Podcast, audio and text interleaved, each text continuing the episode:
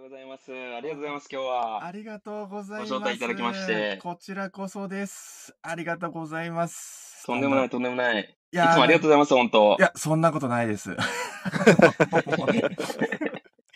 いや、いつもこちらこそもう本当に楽しいね、あの、記事をこちらでもか勝手に？勝手にって言っちゃっていいんですか あの、使わせても、えー楽しくお話しさせてもらってるんですけども、改めまして、今回のはい。スペシャルゲスト、スタンダード編集長の室本俊和さんです。よろしくお願いしますよろしくお願いします。ありがとうございます。いやー、ありがとうございます。いや、もうね、あの、僕、まず、お話ししたいことがあって、あの、はい2週間前ぐらいから連絡取り合ってたじゃないですか。もっと前かな。3週間前ぐらいから取り合ってたと思うんですけど、はい。急に連絡が途絶えちゃったんですよね。これは嫌われたって思って僕 終わったってなって、まあ、これはもうそのまんま、あのースルーされて、えー行くやつなんだなって思いながらずっとこう、あの、ほんの一握りの希望を持ちながら、でももう99%絶望みたいな感じで過ごしていたんですけど、あの、本当に幸いなことに伊沢さんが、えー直接ね、あの、室本さんのところに、えー行ってくださって、あまあまあ、それが目的というわけではないかもしれないんですけど、あの、言ってくださって、今ちょっと、あれですよね、使えなくなっちゃったんでしたっけ？あの、元さんの。そうなんですよ。うんあのー、ナグさんとうん僕、どのアカウントでやり取りしてたかちょっと思い、覚えてなくって、はいはないんか連絡来ないなって思ってたんですよ。で、あの、あのスタンダードのアカウントの方でやり取りさせてもらってたと思ってて、はいはいはい。で、あ、そろそろ連絡しないとな、どんな感じでやるんだろうみたいな感じで思ってたんですけど、うんうん。個人の方のアカウントでやり取りしてたみたいですよね。ああ、そうですね。はい。で、それで、えっ、と、個人のアカウントが、なんかちょっと前に、ちょっと前っていうか1ヶ月ぐらい前かな、あのー年齢を、バースデーをなんか聞かれて、はいあポップアップが出てきてで、その、適当に、適当というか、自分のその会社の設立日みたいなのを、うんうん。あのー登録したら、13歳以下だから、ログインできませんみたいになっちゃって。それ、そっからなんか30日間後になんか自動的にそのアカウント削除されますみたいな感じのええメッセージが出てきて、はい。わ、と思って、なんかその、あの、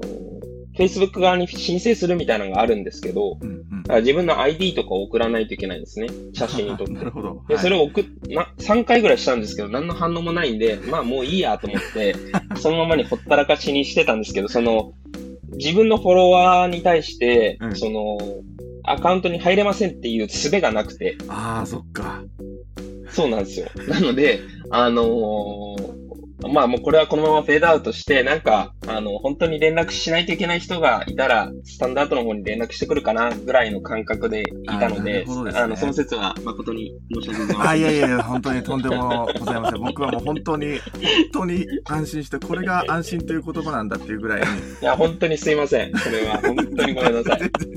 本当に僕もあの、伊沢さんがお店に来てくださった時に、軽く、そういえばあの、ナグ君のやつどうなったんですか？みたいな感じで聞いてて。全然連絡来ないんですけど、ぐらいの感じだったんですけど。ああ、そうだったですね。いやああ、いや、よかったですよ。そうそうだから連絡となく。あの、確認なんですけど、13歳以下ではないですよね、村本さん。一応。13歳以下ではないんですよ。ではないですよね、そうですよね。はい、38歳なんあ、です。38うん。ギリギリ、ギリギリあの、年齢は超えてるんですよ。あ、そうなんです。あそうそうそあ、よかったです。そうだったんですね。う。いやー、そう、だからさ、もうね、これが叶って実現して、本当に僕は一息、あの、つきました。あーよかったってなって。よかったです。いいや、どうなってるかなと僕も思ってたので、そう。だから、ね伊沢さん、さんからは、こう、こういう、こんな、こんなこと話しますね、みたいなメールが、メッセージが届くんですよ、私のところには。うん、なるほど。それが、どうも室伏さんに伝わってないぞと思ったのであれ？と思ったんですよね。そうなんですよ。すみません、ハラハラさせちゃって。いやいやいやいやいやいやいや。よかったっす、でもね。はうん、よかった。本当に。うんい。ちょうどいいタイミングで 楽し楽しみにしてたんで、本当に。そうですよね。いや、あそうりがとうごなんですよざいます。いや、あの、改めて、あの、室本さんのこと、うんうんあの、この配信を聞いてくださってる方は、あの、もちろん、スタンダードのことをご存知の方も多いんですけども、知らない方も、あの、いらっしゃると思いますので、室本さんのはい簡単な、あの、自己紹介なんていうのを聞きたいなと思っているんですが。承知しました。はい。えーっと、室本俊和と言います。えー、まあ、都市っていうふうにうん言われることが多いんで、都市と呼んでもらったらいいなと思うんですけど、あのーえっと、スタンダードマガジンという、まあ、スロバキアでスタートしたコーヒーの雑誌の日本語版の編集長をさせてもらってます。えー、2017年に、えー雑誌の、その、スタンダードという雑誌の日本語版が創刊して、えちょっとその前ぐらいから、えースタンダードのチームにジョインして、えー日本語版の制作を行っていたという流れですね。その前までは全然普通の、あのーサラリーマンというか会社員をしていて、まあ、翻訳とか、え印刷の業界にいました。で、当時は、えオランダに、え5年ぐらい住んでたんですけど、まあ、その5年間の間にスタンダードに出会って、えーまあ、幸運なことに働かせてもらえることになって、その前の職場、前職は10年ぐらい勤めてたんですけど、それを辞めて、えーこのコーヒー業界に雑誌作り、メディアっていう形で、えー入や入ってきました。その前までは全然コーヒーの経験っていうのはなくて。で、今は、えー福岡に、地元なんですけれども、地元が北九州で、えっ、と、今、福岡市のすぐ隣の春日市っていうところに住んでいて、えーコーヒーショップも、えー運営してます。僕のお友達がオーナーで、バスキングコーヒーっていうコーヒー屋さんなんですけど、まあ、自家焙煎のコーヒー屋さんで、そこの3店舗目が、えっ、と、うちの近くに、えー去年の4月かな？にオープンして、今そこを運営しながら雑誌を作っております。子供が2人いて、妻と4人で、春日市に住んでます。以上です。はい。ありがとうございます。い、や、もうね、こう、聞きたいところたくさんあるんですけど、うんうん。伊沢さん、あれですよね、あの、実際もう、あの、さっきもお話ししましたけど、春日原のお店に行かれたんですよね。そうなんですよ。この前ね、あの、九州に行った時ありがとうございました行った時に、はい、お邪魔させていただきまして、うんほんと素敵なお店ですよね。地元にこう、密着っていう感じの、ね、感じの、すごい素敵なお店でした。ああ、そうなんです、ね。ありがとうございます行ってみたい。え、じゃあ、村本さんもともとコーヒー業界に勤めていたわけではなかったんですね。そうですね。全然コーヒーとはかけはかけ離れてる場所にはいましたね。コーヒー好きではありました。うん、うん。めちゃくちゃコーヒーは好きだったんですけど、あのーはい。業業界では働いたことないです。まあ、それが今のお店につ、につながっていくんですけど、実は。もともと翻訳をされてた翻訳印刷関係で働かれていたっていうことだったんですけど、はい。え、英語ですか？えっと、そうですね。僕はもともとその、えオーストラリアで、あのー通訳と翻訳の勉強をしてたんですよ、学生時代。高校卒業して1年ぐらいお金貯めて、うんで、語学留学みたいな感じで、パース、ブリスベン、メルボルン、さ1年ずついたんですけど、うんうん。で、そこで、あのーまあ、職業訓練学校みたいなのがあって、で、そこ、テイフって言うんですけど、まあ、そこで、あのー翻訳と通訳の勉強をしていて、えっ、と、そう、最後はメルボルンに住んでたんですけど、2006年ぐらいの話ですね。うんうんうん。うんえー。なんでまだスペシャルティとかそういうコーヒーはあんまりき、まあ知らなかっただけかもしれないですけど、多分、セイントアリとか、まあ、ナグさんよくご存知だと思います。ああいうのが多分できるぐらいの時なんじゃないかな。タイミング的にはそうなん。ですね。うん。じゃあそう。なので、まあ、うんそれを、あの、学校行ってて、えー日本に帰ってきて、その就職した会社っていうのが、その翻訳とか印刷の会社でした。うんうんうん。うんうん。ああ、そうなんですね。で、そはいこから、えっと、またオランダに移住されたっていうはい。感じですよね。それはもう、その、今の職場、そこの職場の、えーブランチみたいなのが、えーオランダにあって、うんアムステルダムにあったんですけど、えっと、そう、なので、それでオランダに、えー駐在員として5年間いました。う。じゃあ結構転々とされてたっていう感じですよね。うん、そう。まあでも、結構その、オーストラリアの時は1年ずつこう、都市を移動してたっていう感じなんですけど、日本に帰ってからはもう福岡にずっといたんですよあ。で、5年間福岡にいて、で、そっからオランダに5年間いて、で、今、日本に戻ってきてもう5年経つっていう感じですね。ああ、そうなんですね。んいや、なんか、あのーこう、オーストラリアに行かれて、で、また日本に戻って、で、そこからまたオランダに行って、こう、最終、最終的かどうかわかんないですけど、今は、えーまた福岡に戻ってるっていう、なんか聞いて、僕もこう、海外を、なんかずっと転々としてたいなっていう気持ちもあるので、すごくなんかね、憧れます。かっこいいなって思っちゃいます。え、でも、海外、で、メルボルンに長くいたんですよね。あ、でも僕1年なんですよ、本当に。あ、1年間。そうそうそう。なので全然、あの、歴としては短いので、まあちょうどコロナっていうのもあったので、あの、なかなか長くは入れなかったんですけど、そう。だから、室本さんの働き方って、すごくなんか、今でこそこう、ね、リモートワークなんていうのは当たり前だったかもしれないですけど、こうんう、海外に行かれて、で、ね、翻訳とかもされてたということなので、で、今はスタンダードで、お基本リモートですよね？そうですね、もうリモートですね、完全に。ずっとリモートなんでしたっけ？ずっとですね、はい。うちも、そのスタンダード自体がそのオフィスとかがないので、まあ働いてる人みんな、えっと、自営業になるのかな？フリーランサーみたいな感じで、でも、そのメインでスタンダードでずっと働いてるって感じなんで、うんうんうんみんなその、それぞれ他にもやってることがあるんですよ。うーんそのメンバーの皆さんは、もう、はいなんかコーヒー業界に携わっていたりするんですか？コーヒー業界に携わってた人多分一人ぐらいしかいないんじゃないかな。そうなんですか？うーん、多分、その、あの、ちょっとバリスタやってたぐらいだと思いますね。へえ。うん。じゃあもう、で、うん。皆さん異業種というか。そうです。まあ、うその、スタンダードのオーナーのマイケル・モルカンっていうのがいるんですけど、彼はその大学生時代にスタンダード立ち上げたんですよ。はいはい。で、その、まあ、コーヒーのカルチャーが好きで面白いなと思ってて、うん。で、モノクルっていう雑誌が、英語、あの、イギリスの雑誌があるんですけど、ビジネスカルチャー雑誌みたいなのがあるんですけど、うんモノクルみたいなコーヒーの雑誌を。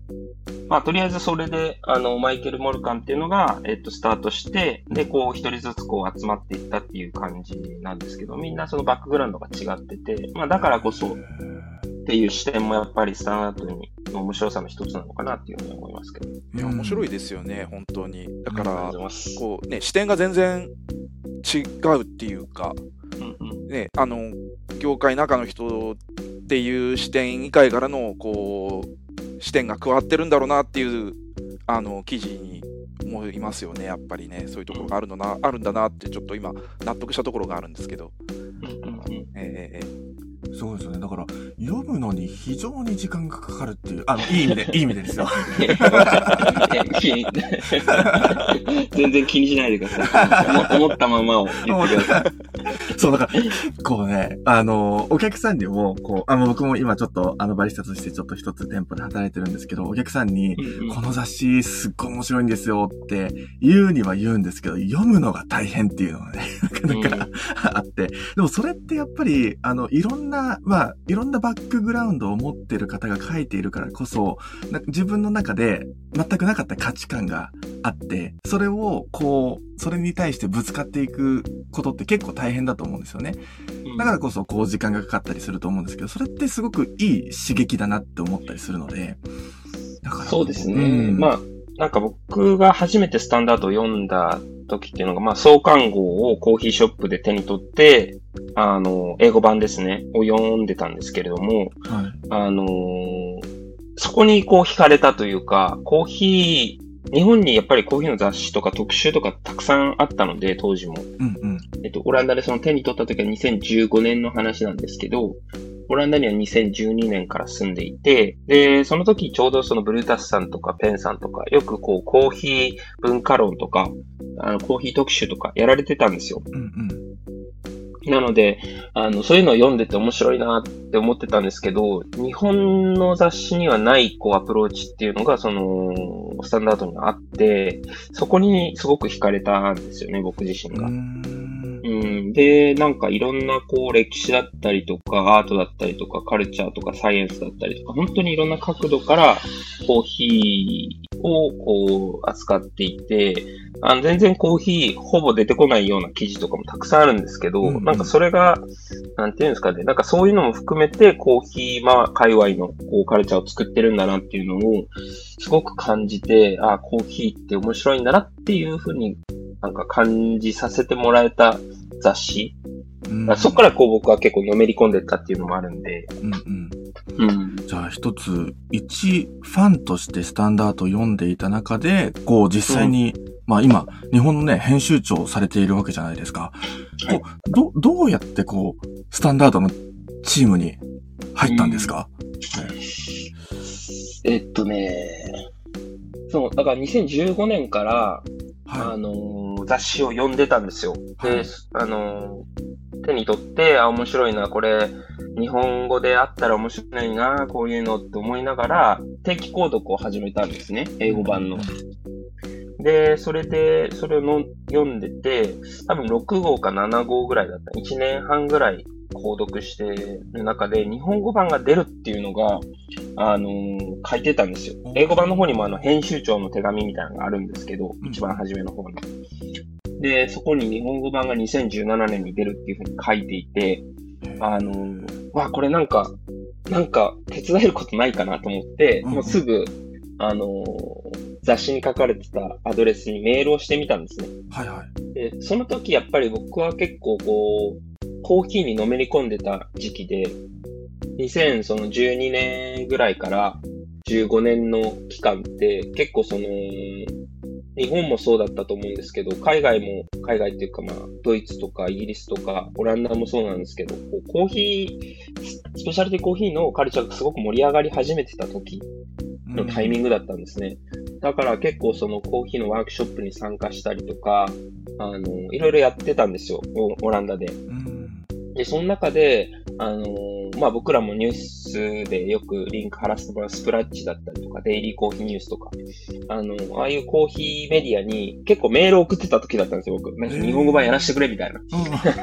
そうなんですね。なんかに繋がればいいなと思って。でも全然連絡返ってこなくて、うんうん。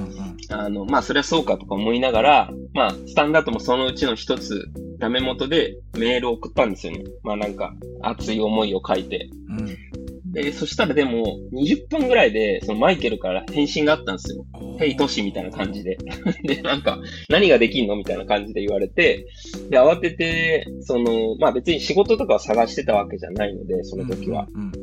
なので、なんかボランティアでこう手伝いできればいいなぐらいに思っていて、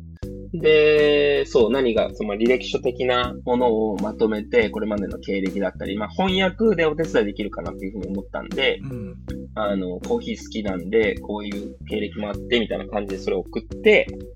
で、そしたら、じゃあなんか翻訳手伝ってよ、みたいな感じになったんですよ。あで、その時、実はその僕の、まあ、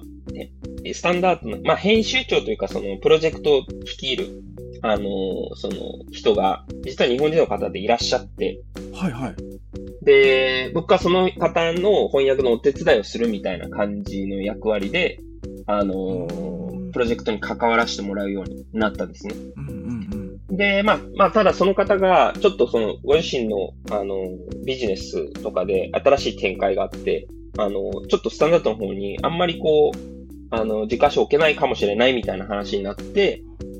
で、それで、僕がその、あの、く繰り上げ的な 感じで、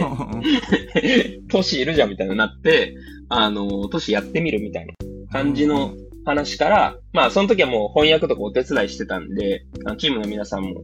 あの、ある程度こう面識もあったし、あ、じゃあなんかやってみよう、やってみるみたいな話が、まあ、ポロッとあったんですね。で、まあでも、スロバキアの会社で、うん、大丈夫かなみたいな。なんか、その、スタンダード紙の雑誌かみたいな感じで、まあとりあえず会いに行こうみたいになって、うんあのーチームのみんな、まあマイケル含めチームのみんなにチェコで、プラハで会ったんですね。うん週末プラハに行って。で、それで、なんかフィーリングも良かったし、先方も、まあ先方というかマイケルとかも、あのーなんか、こういい多分フィーリングを感じてもらって、で、帰ってきてから、本当2016年のクリスマスぐらいかな。あのあたりに、あ、じゃあ一緒に働こうみたいなことになって、その、本当12月の多分29日とか28日に、あの、上司に辞めますみたいな感じで。すごい。あの、もちろんあの、家族と話してですね、うんあの、そういう家族会議みたいなのもありつつの感じで、で、上司に辞めますって言って、えみたいな。なって、まあそこから半年ぐらいは辞めれないんですけど、うんあのーまあ、その間、えっ、と、スタンダードの創刊号の準備をするっていう感じで、まあ、昼間、その働きながら夜、スタンダードの仕事をしてたっていう感じですね。ああ、そうなんだ。そうそう。なので、なんか、別にその、本当ラッキーなんですよ。なんかあの、あのーなんかたまたま働けるようになったっていう。ただ、まあそのメールを送ったりとか、うんその雑誌、読者としてやっぱり僕はすごくスタンダードのこと好きだったんで、んまあそういうのがあり、ありきの話ですかね。うん。いやーなんか聞いてて、もちろんこう、ラッキーっていうお話もありましたけど、やっぱり室本さんのね、なんか、あの、まあ、翻訳もされてたっていうところもありましたし、僕はなんか、あの、初めて、あの、絶対室本さん覚えてないんですけど、あの、うん。初めて僕、室本さんと個人的に面識が、その、あった時があって、それがはい、東京コーヒーフェスティバルの時だったんですよね。はい。えっと、2000何年だったかな？もう、もう人がたくさんいるときに、あの、はいはいはいで一冊僕買わせてもらったんですよ、スタンダード。うん。その時に対応してくださった時、すごく、あ、なんてこう、気さくで人当たりのいい方なんだなって思って、あ、よかった。こういう方が、こういう方が編集長されてるんだっていうのもあって、なんか、編集長っていう肩書きがもうなんかすごく偏見なんですけど、ちょっとなんかすごく堅苦しさもなんか感じつつもあったんで、でもなんかコーヒー業界のこのまあ新しそうな雑誌だなとか思いながらこう手に取ってこれどういうもんなんですかねみたいな感じであの室伏さんとお話ししてて、わ、すごくなんか人の人当たりいい方、すごい優しそうな方だなって思って、そういうところもなんかあのスタンダードのチームもなんか感じ取ってくれたんじゃないかなって、なんか勝手に思ってますけど。いやー、ありがたいですね。いや、でも、やっぱりその、東京コーヒーフェスティバルとか、その、まあ、コロナ前まではですね、本当いろんなイベントごとに参加させてもらっていて、やっぱりそこが本当に原点だなっていつも思うので、うんそこで知り合った方とか、その、創刊の時、2017年の創刊の時はまだその、オランダにいたので、本当に週末、開催される東京コーヒーフェスティバルに、金曜の夜とかに仕事が終わって、そのまま飛行機乗って、そうだったんですね。そうそう。で、羽田に着いて、朝。で、そこでシャワー浴びて、そのままあの、国連大学の青山のとこまで行ってう、ん。で、その頃僕ら全然その雑誌がどれぐらい売れるかわかんないから、結構な数を、あの、送ってたんですよ。うん、やばいぐらい段ボールがあって、雑誌横断しすぎじゃないみたいになって。でもなんか飛ぶように、なぜか飛ぶように売れるって思ってたんですよね、うんその時これ。で、それで、えっ、と、その初回は、ベルリンのザ・バーンっていう、あの、うんうんうん。コーヒーロースターさんと一緒のブースで出て、まあ、あので、出させてもらったんですよ。うん海外ブースみたいな感じで。そうそう。で、なんかやっぱその時に、えーっと、週末、まあ土曜日一日出て、その夜に、あのブルーボトルの中目黒で、あの創刊パーティーみたいなのをやらせてもらって、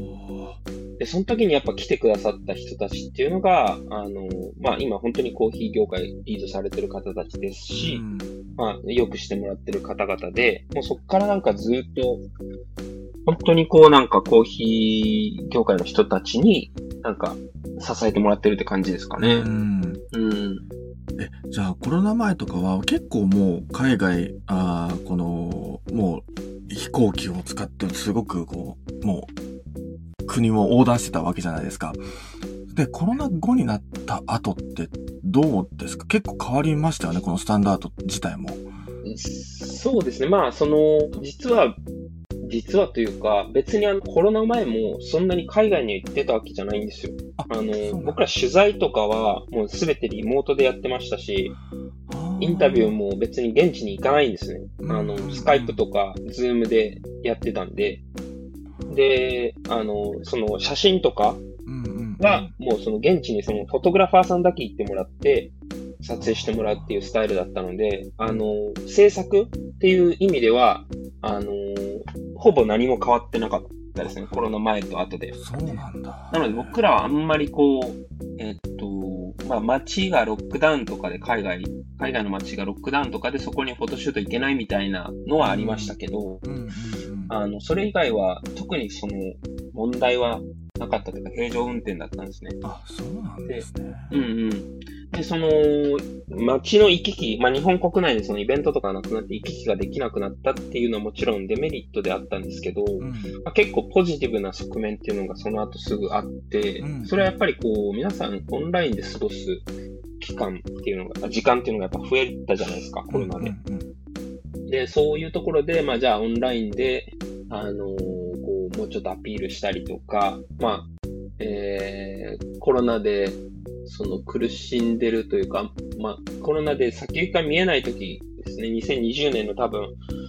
えー、春ぐらいかな、春ぐらいにちょうどこう、緊急事態宣言とか出て、ステイホームとかこう、バーってなってる時に、まあ僕らその、ギブアンドゲットって言って、まあ、雑誌を買って、定期購読したら、その定期購読の半半分の金額をコーヒー屋さんにバックしますよみたいなキャンペーンをやったんですよね。うんで、そういう、それから結構、やっぱり勢いというか、あの、スタンダードを知ってくれる人が多くなって、うん。あの、定期購読をしてくださる人は、ものすごく増えましたね。あそれからコロナになってからの方が増えました。そうなんですね。うん。なので、まあそういう意味で、僕らには、あの、まあ、ある意味追い風になった部分は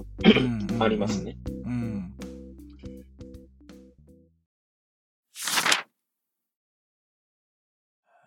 うん。その流れでニュースレターっていうのも、これは、えっ、と、うんまあ、始められたわけじゃないですか。はい。これって、あの、海外でもやられてる流れで、日本もやってみようみたいな感じですか？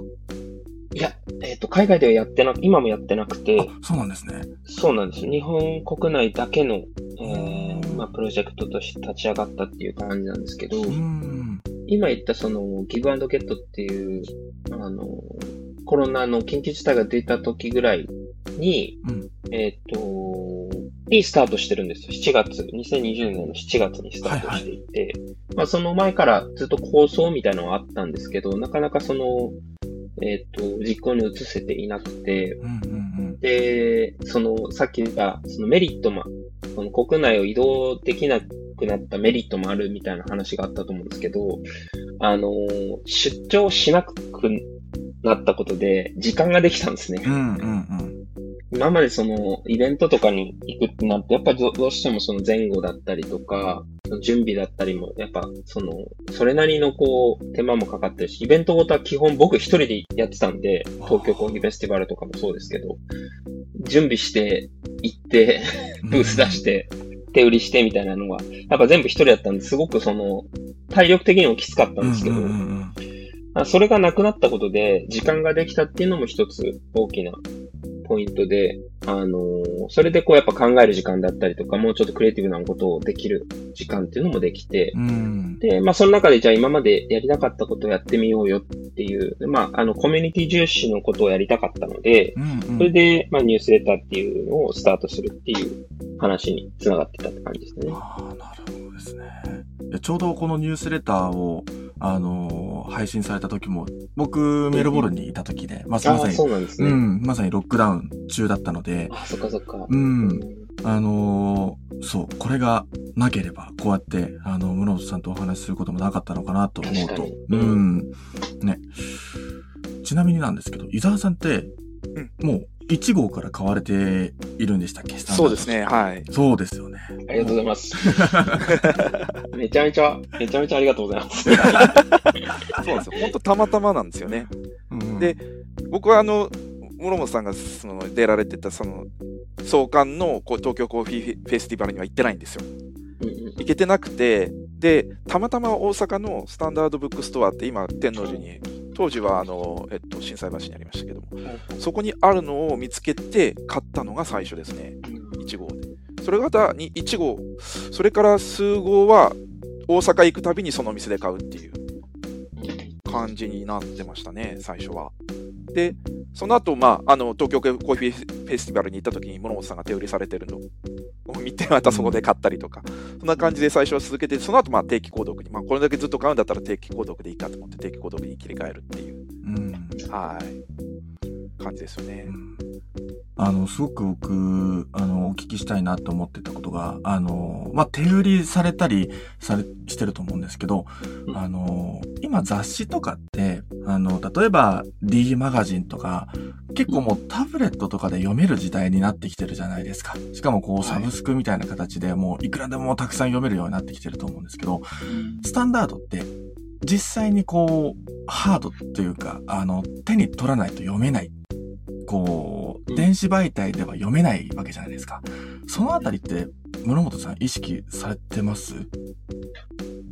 えー、こう、そう、まあ、うん。あのーあえてこう、電子、電子媒体にしないというか、まあ、ニュースレターはこのメールで来ると思うんですけど、はい。この、なんて言うんでしょう、紙の質感とか、こう雑誌を読んでる時のこの紙の方がやっぱいいよねとか、なんかそういうのってあったりしますか、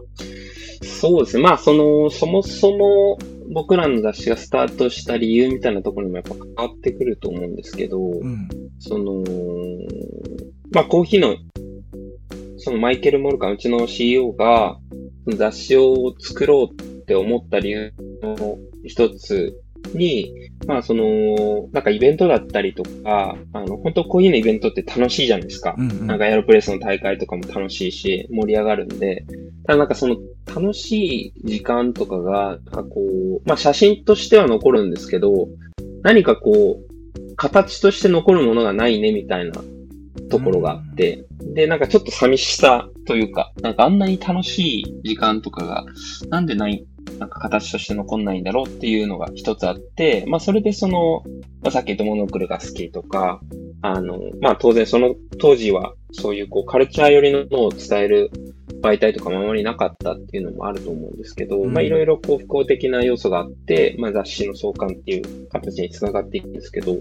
その、やっぱりこう、まあ僕らはまあ紙媒体好きっていうのも一つありますけど、なんかこう、えーウェブメディアとかって、別にこれはあの、それが悪いとかじゃなくて、それは、あの、僕ら以上に多分見てる人がいらっしゃると思うんですけど、うん僕らの雑誌を見る人以上に。あの、でもなんかこう、コーヒー屋さんに、お何をこう、置くかとかって、やっぱ棚に何を置くかとか、あとはコーヒー屋さんのそのマガジンラックに何を置くかとか考えたときに、やっぱりその、メディ、ウェブメディアとかまあ当然置けないわけですよね。うん。で、なんか、その物体がやっぱあるってことで、その雑誌は当然起きやすいし、その、そこからこう広がっていく。やっぱりこう、コーヒーを飲みに来てる人だったりとか、コーヒーを入れてる人とか、焙煎してる人たちが、こう、なんか、形ってこう残るもの。か手に手に取ってこう読めるものっていう。で、それでこうお客さんに渡したりとか、お客さん同士がこう読み合ったりっていう。なんかその、なんインタラクションみたいなのがすごい、うん。あの、いいって思っていて、うん。そうそう。で、まあ、そこですかね。うん。いや、そう。もうちょっとうまく言えたらいいいやけど。、あの、そう思います。その、伊沢さんもよく言ってたなっていうことがあって、その、伊沢さんも、あの、こういう電子雑誌っていうのかな、そういうウェブメディアとかって、確かなんか iPad かなんかで読まれてましたっけ？なんか、ああ、はいはいはい。あの、ね Kindle ね。あ、そうそうそうそう、Kindle とかで読まれてるじゃないですか。でも一方で、確かこう、雑誌のデザインとか、そういったものがあれ、気に入ったものがあれば、実際に購入する、その雑誌として、あの、購入するっていう話を聞いたときに、こ確かにこう、手に取って、あの、見てみないとわからない、こう、デザインだったり、その質感だったりというのがあるなと思うんですよ。それがなんかまさにスタンダードであるなと思っていて。で、インタラクションっていう話もありましたけど、なんか、このコーヒー雑誌、スタンダードを、こう通して、お客さんとの会話も、なんかできるなと思ったんですよね。あ、この雑誌のデザインすごくいいなっていう、そういうデザイン面でもそうですし、内容でもそうだと思うんですよね。この内容ってこうだよね、みたいな。なんかスタンダードを介して、お客さんとコミュニケーションできる。お客さんだけじゃなくて、友人とかご家族とでもなんかコミュニケーションできるっていう意味では、すごくこう、手に取る大切さっていうんですかね。なんかそういうのをすごく感じるなーって思います。いやそうですね。なんかやっぱそういう、こう、なんか物体があるものを、まあコロコロナ、まあコロナ関係ないかもしれないですけど、やっぱこう、ウェブで過ごす時間が増えれば増えるほどインターネットとか使って、うんなんかそういうこう、プリミティブというか、なんか今までやってた、なんか本当にこう、手を使って何かするみたいな、そういうものの衝動みたいなのがあるんじゃないかとちょっと思ってて、うん。だから、まあその、紙媒体なんで、こう、い何十万 P とかなんかそんな風にはならないですけど、うん。でもなんか、あの、一定層の人がそういう風に楽しんでもらえれば、その、ニッチな媒体なんで、あのニッチなトピックになるんですけど、あの、僕らは作りたくて作って、うん、ある人はやりたくて読んでて、もうそれでこう、関係性が成り立つなら、まあ、ビジネスとして成り立つし、あの、そこう存在価値はあるんだろうなっていうふうにはいつも思ってます。で、あとやっぱその、さっき長くんが言ってたように、デデザインとかっていうのは、やっぱグラフィックデザインを考えていくと、ウェブよりかはやっぱこう、紙で、その、閉じてる、そのウェブ、あウェブじゃなくて、グラフィックデザインがやっぱこう、僕らは好きだし、やっぱ、そっちの方がこう、よく見えるんですよね。うんなんか、だから、まあ動画とか、ああいうのも楽しみはありますけど、やっぱ写真、グラフィック、なんかそういうのは、あの雑誌、雑誌は一つこう、楽しみ方があるなっていうふうに思いますね。うん。いや、そうですよね。だからもう、僕、最初にこう、スタンダードと、を、あ、読みたいなって思ったのが、やっぱりこう、デザイン面っていうところも大きかったんですよね。まず、部屋に置いて、部屋をかっこよくしたいっていうのが なんかあって。うん。それって、やっぱりこう、なの自分好みのものを置きたいのもありますし、やっぱりこう刺激になるものが欲しいなというのもあったので、この写真とかって、あれですよね、こう、世界中の海外のアーティストさんだったり、写真家さんだったり、そういう方々のものを、えー、そうですね依頼してううん、そうですよね。うんうん。もう本当にいろんなアーティストさん、有名な方から、その、まあ無名というか、そのまだ知られてない方も含め、いろうんんな方にお願いしますね。うん。で、コーヒーみんな好きなんですよね。だからなんか、僕らそのちっちゃい媒体なんで、そんなにこう、あの、例えば広告みたいな感じの写真だったりとか、あの、おまあ、有名な雑誌、えーみたいにたくさんお金を払えるわけじゃないんですけど、うんそれでもやっぱ、あやりたいっていうふうに言ってもらえるっていうのはすごくありがたいなっていうふうに思いますね。うん。みんなやっぱりその紙媒体っていうのが結構好きだったりもするので、うんそうですよね。だから今回の、あの、ちょっとニュースレターの話に行きますけど、うん。あの、ね、100、100回目ということで、あの、デザインもちょっと、あの、はいい、つもと違うと思うんですけど、これうん、これも、どなたかに頼、頼んでいるんですか？あこのニュースこれはうちのチームのグラフィックデザイナー、ナッシャっていうのがいるんですけど、はいはい。彼女に、あの、基本的に、うちのデザイン、グラフィック、まあ、雑誌のレイアウトとか、うん。あの、こういうグラフィック系は全て彼女が担当してます。ああ、そうなんですね。うん。いや、なんかいつもこれ、ニュースレターもすごくいいじゃないですか。いいじゃないですか。ありがとうございます。もう僕大、大好きというか。もうね、うん。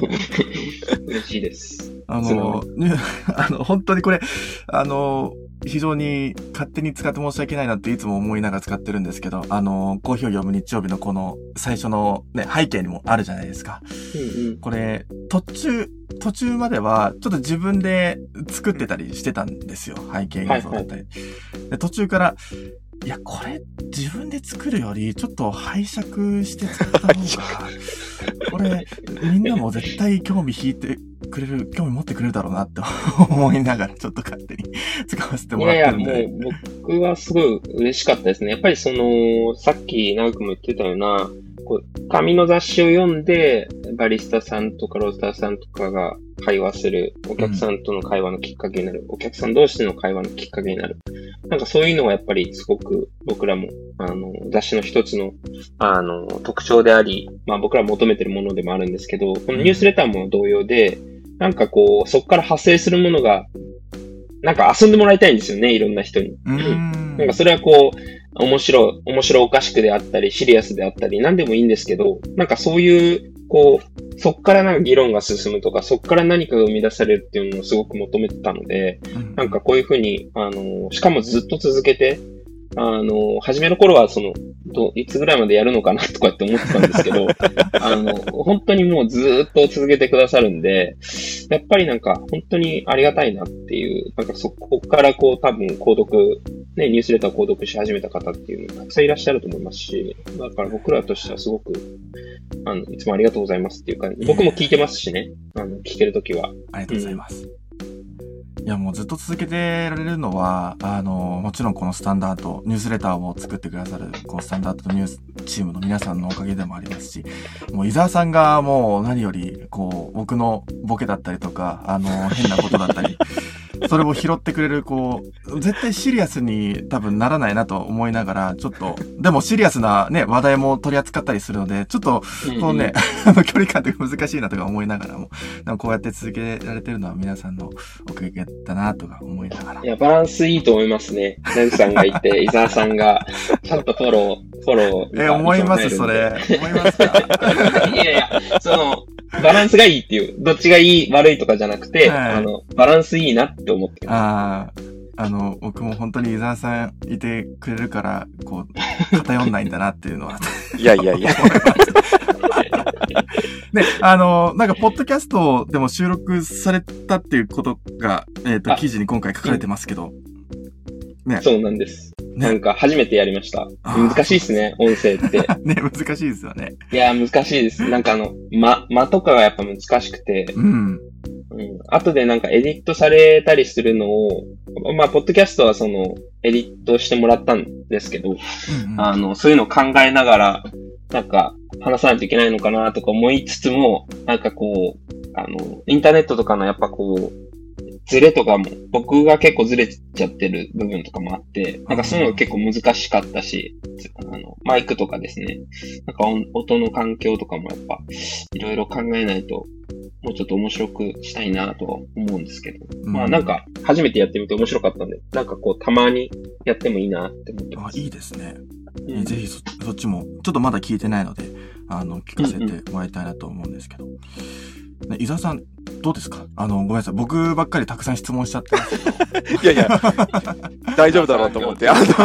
静かですね。うん今日はあの、静かにこう聞いておこう、おく立場にしよう僕とかなと。止まんないですからね、本当に。あの、ずっと、ずっと聞きたいこともバンバカバンバカ聞いちゃうんで。結構伊沢さんとはね、でも話したんですよね。うちのお店まあまあに来てくれた時にね。そうですね。結構身の上話からスタートして。えー何話したんですか？いや、身の上話ですよ。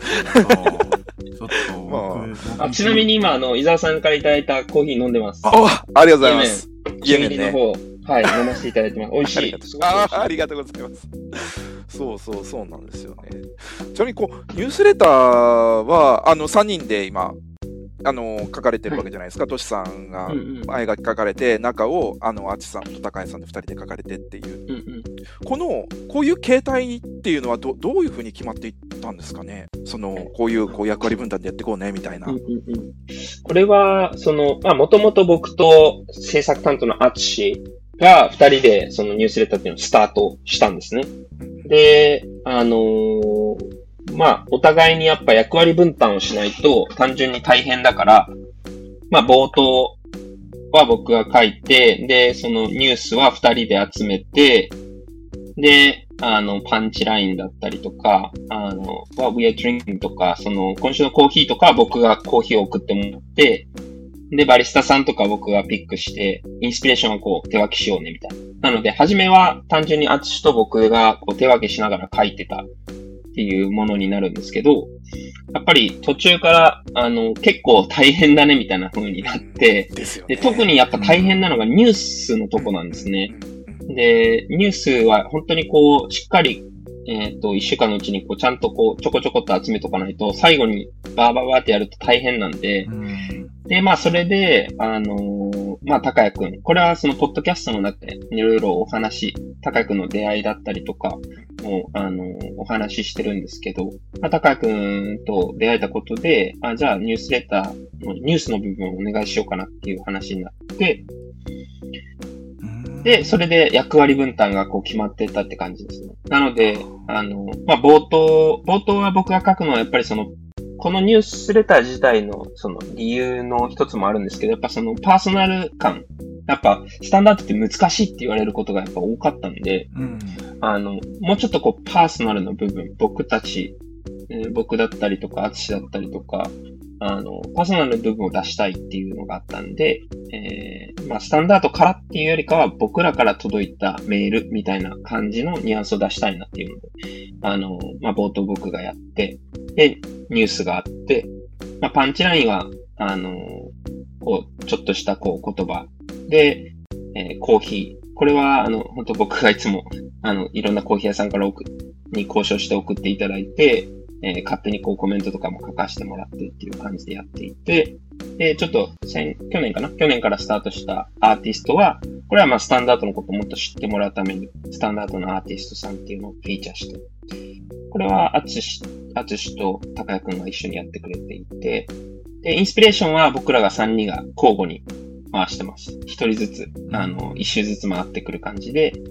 で、えっ、と、あなたの街のバリスタープレイングビズっていうのは、えっ、と、まあ、インスタ、インスタグラムとかで僕があの、バリスタさん探して、えっ、と、リリーチしてるっていうか、なんかどうですかみたいなご相談させてもらうっていう感じですかね。で、最後に、あとは編集後期で、まあ、これは結構最、えースタートしたやつなんですけど、あの、まあ、僕は冒頭書くんですけど、まあ、高谷くんと、えー、あつしが、あのーもうちょっとこう、彼らももうパーソナル部分を出していきたいなっていうのもあって、ここはスタートしたっていう感じ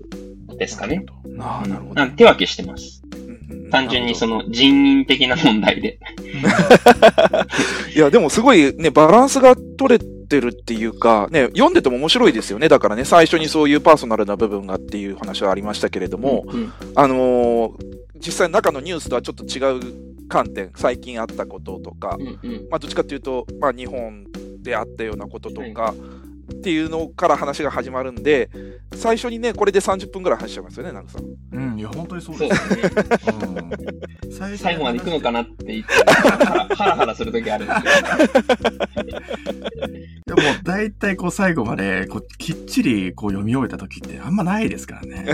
最後はね、終わっててね、あ、最後の。もう1時間経ってるよ、みたいな 感じですからね。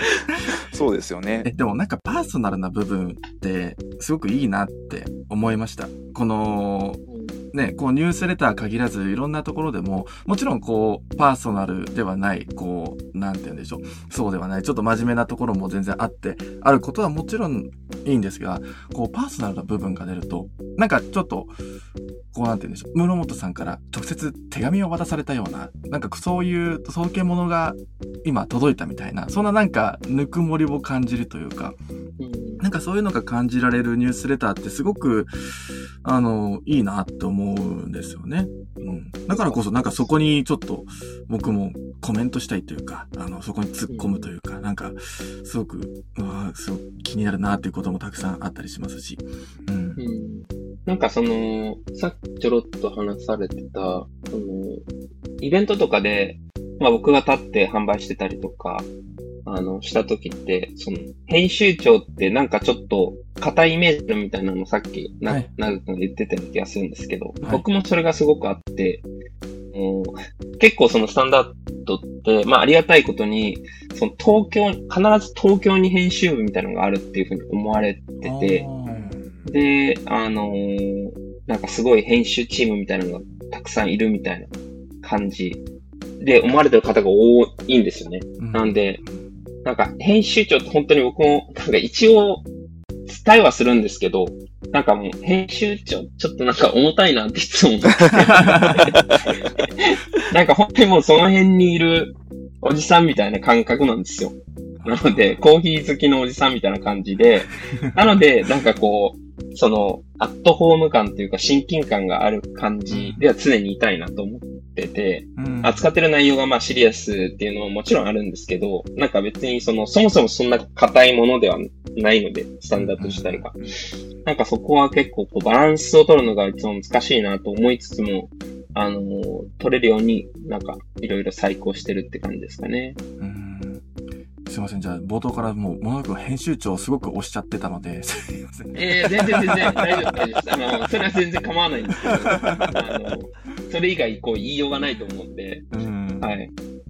ああ、そうなんだ。や、でもなんか、3人で書かれてるっていうのを聞いて、うんな多分、あのーこう読み上げてる時は結構、あのなんて言うんでしょう。ま、読ま、読まずにそのまま、こう、ニュースレターを、あーニュースレターを読む時がある。その、うん事前に準備をせずに、こう、ポッドキャストを配信する時が、僕結構あったりするので。ありますね。はい。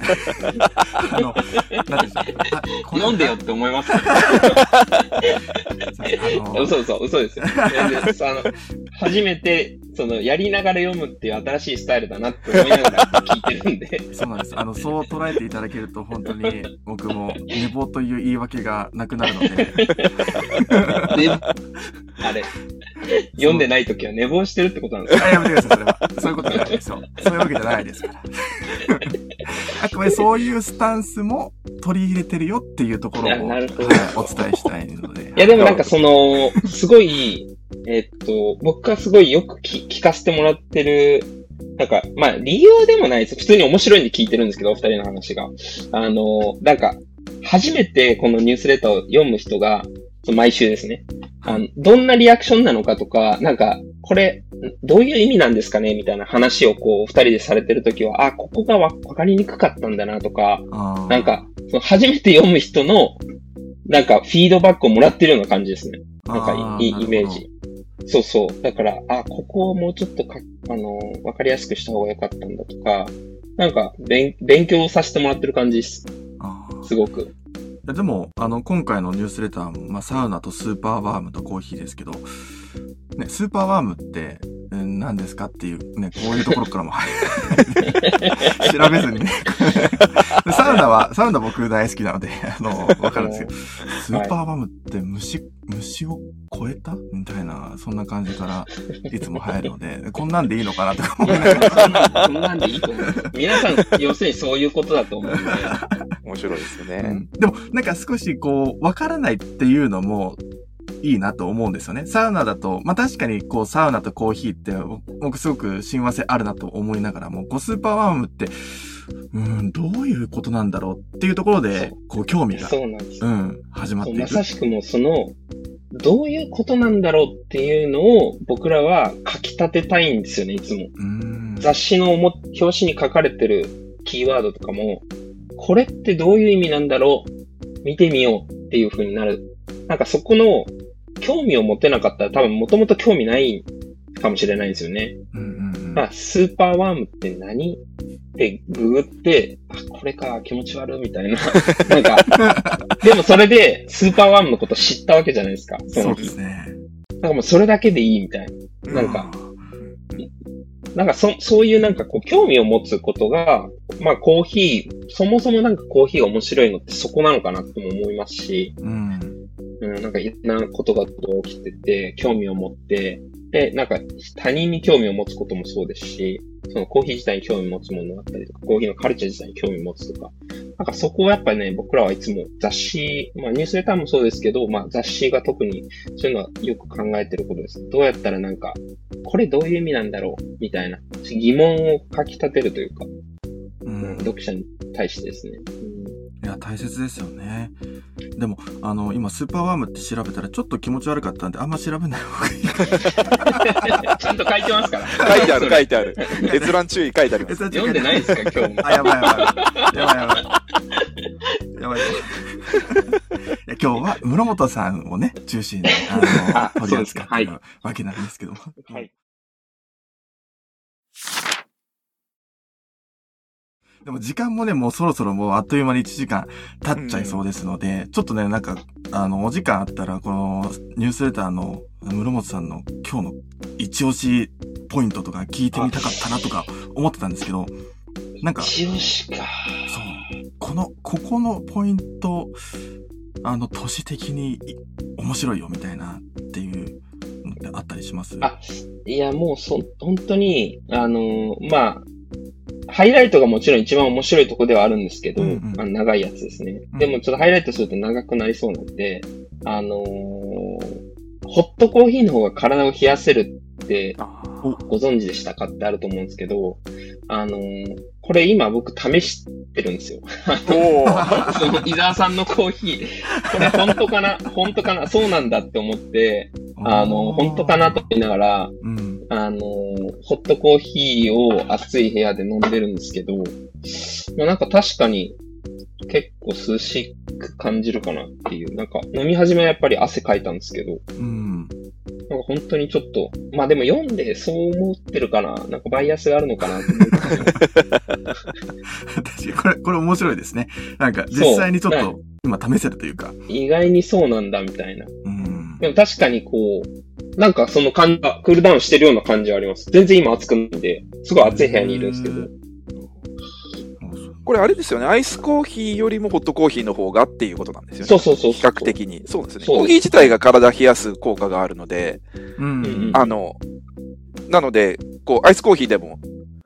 だと、でも、うん多分体が冷えるんですよ。うんで、さらにホットコーヒーの方が汗かくからっていう、さらにプラスアルファがそうですうんあるのかなっていう。そうですね。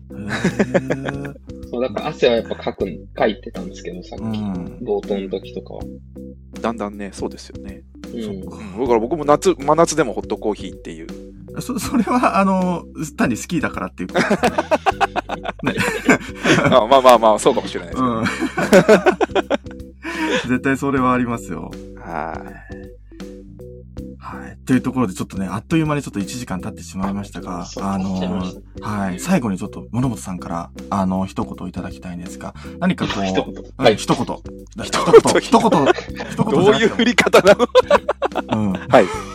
いや、あの、スタンダードのことについても、でもいいですし、なんかこれから、野々本さんがやっていきたいこととか、なんか最後にいただけたらなと思うんですが。あーうわむずいな。何にしようかな。えー、そうですね。あまあ、一つ、ぎょちょっと業務連絡っぽくなるんですけど、はい。あの、来週、ちょっと冒頭の、今回の冒頭でちょっと書かせてもらった、えっ、と、全然間に合わなかったアニバーサリー企画っていうのがあって、これね。あの、そう、ステッカー作ったんですよ。うんうん。で、あのーこれはまた来週の冒頭でご紹介しようかなと思うんですけど、あのー一足早くっていうことで、一応あの今までご紹介させてもらった、あの、ロースターさん、えー What We Are Drinking のところでご紹介させてもらった、えーロースターさん100、100プラス1ですね。一周プラスになるんで。えー101店舗にそのステッカーをお送りしてすごい。で、えーっと、まあ、来週多分届くと思うんですけれども、あのー皆さんがそこにコーヒーを飲みに行ってもらえれば、そのステッカーもらえるよっていう素晴らしい。感じにしたいなと思っていて、まあ、ロースターさんがどこまで協力してくださるかちょっとまだわかんないですけど、勝手にあの、ステッカーを送りつけるような形になるんで、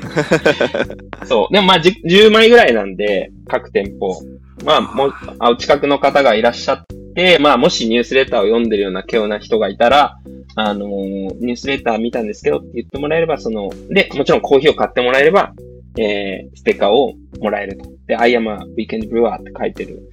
ステッカーなんですけど、うん。まあ、それをなんか携帯とかに、なんかなんかパソコンとか、なんか好きなところに貼ってもらって、で、コーヒー屋さんで、その、それが、なんか隣の席に座った人がそれ見えたら、え私もみたいな。感じの、なんかこう、会話がそこでまた生まれたらいいなとか、まあ、あの、バリスタさんとか、コーヒー屋さんに、えー、なんかそれがきっかけでなんか、ニュースレター、もし知らない人がいたら教えてもらったりとか、うん、なんかそういうのでこう、コーヒー屋さんに足を運ぶきっかけになればいいなっていうふうに思ってるので、ちょっとそれをやりたいなと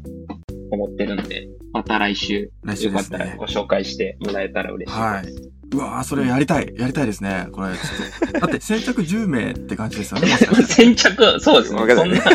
そんなあの、なんか、すぐなくなるような感じじゃないと思いますけど。僕10枚ちょっと全部もらっちゃおうかな。何を言うの？よくないです、ね。10杯、10杯コーヒー買わないといけなそうですね。あー10分こう聞かないと。そう。それはきついな。い。ちゃんと、やっぱりその、コーヒーを、やっぱ皆さん、あの、本当に毎回、あの、インスタグラムとかで連絡させてもらって、で、あ全然いいですよ、やりますよ、みたいな風に、皆さん本当ご快諾いただけるってすごいありがたいなと思うんですけど、あの、まあ、あの、読者の人、いつも、あの、抽選でプレゼントをしてる。あ、これ言いたかったんですよ、長くんに。あのちゃんと当たってますから、みんな。すいません、その説は。ちゃんと本当に届い届いてるのか説みたいなのがあったと思うんですけど、ちゃんと届けてるんです。そうそうなんですね。そうなんですよ。毎毎週、僕があの郵便局に行って、ちゃんとその封をして、手紙書いて入れてるんですよ。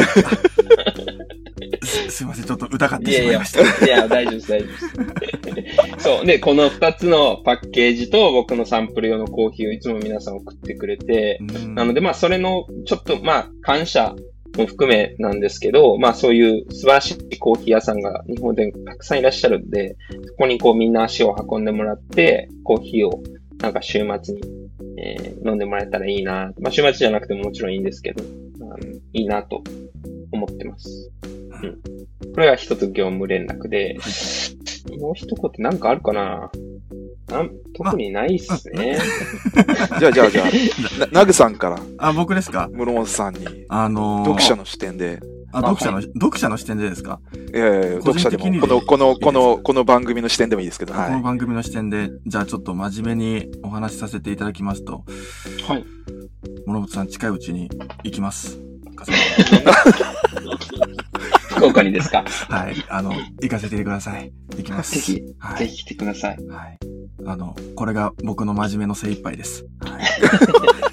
い。いや、でも、あれですよね、本当にこう、こうやって毎日、まあ僕らもずっと毎週毎週いろんな勉強させてもらってて、うん。こ。のね、ニュースレターで、まあもちろん雑誌もちろんですけれども。なんで、あのーさっき諸本さんも、あの、知るっていうことがっていう話ありましたけど、僕も、こうまあ、ここでこう話させていただくのも、このニュースレターで、まあ、聞いてくださってる方に、あの、知っていただくの、ことをちょっとでも、こう、噛み砕けたらなと思ってうん思いながらちょっと話してるんですけど、本当に、あのーまあ、いろんな思想的ないろんなものはあると思うんですけど、まず知るっていうことが結構重要かなと思うので、あの、うん。これからもぜひ続けていただいて、私も、ナグさんも多分、あのーずっと話をさせていただきたいと思うので、はい。よろしくお願いします。い今までどうもありがとうございます。いや、ありがとうございます。ありがとうございます。こちらこそそう、ですよあ、い、一個だけありました。あいあの、言いたいことというよりかは、なんかその、一応その、このニュースレター、今、伊沢さんがすごいいいこと言ってくれたんで、あの、まあ、このニュースレターを、やっぱやり続けるっていうのはすごく僕らも重要。雑誌をやり続ける、ニュースレターをやり続けるっていうのはすごく重要で、これあの、ポッドキャストの、あの、話でも、話させてもらってることの一つなんですけど、あのーこれを、このニュースレターをやっぱやり続けることができるのは、雑誌が続いてるからなんですね。うん。まあなんかやっぱそこが結構重要でうん、あのーまあこの、やっぱこのクオリティをもっともっと僕らも高めていきたいなとは思ってるんですけど、まあ雑誌ありきのところなんで、まあこれからなんかもうちょっとこうコーヒーのことを知りたいとか、なんかスタンダードって何なのみたいな風に興味を持ってもらえるきっかけになったらいいなと思うので、まあこういう風に、あのーコーヒーを読む日常とかで、あのー新しいリスナーさんがこの番組を聞いてもらってニュースレターに興味もらってニュースレターを登録して、まあ最終的にはこう、あの雑誌に行き着いてくれたらいいなっていうふうにはうん思ってます。うん。はい。すいません、なんかちょっと宣伝っぽくなっちゃった。あ、いいえいえありがとうございます。はい。という感じで、えーお時間ももう、えー、過ぎてしまいましたので、この辺でおしまいにしようとあー楽しかったはい。ありがとうございますすいました。いやーすいません、なんか話しすぎちゃう。もっと伊沢さんとかに話、ね、話できたらよかったですけど。いやいやいやいやいや話しすぎちゃったかも。僕はあの質問事項をまとめてナグさんに送ってあるんで、あの、聞いてくれたので大丈夫です。あ、そういうことですね。はいはい。という感じで、えー、今日100回目の、えー、コーヒーの日曜日のゲスト、えー、編集長と呼ばせていただきますが、はい編集長、えー、諸本俊和さんでした。本当にありがとうございました。はいありがとうございましたありがとうございました。お二人ともありがとうございます。皆さんありがとうございました。はいありがとうございました。皆さんありがとうございました。それでは、失礼いたします。はい。はーい。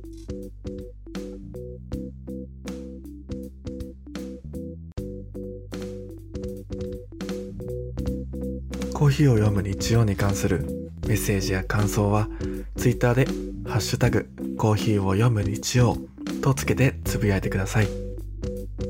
そしてこの放送は、ラジオアプリ、スタンド FM でライブ放送後、Spotify、YouTube、Apple Podcast で配信します。お好きなプラットフォームでコーヒーを飲みながら聞いてみてください。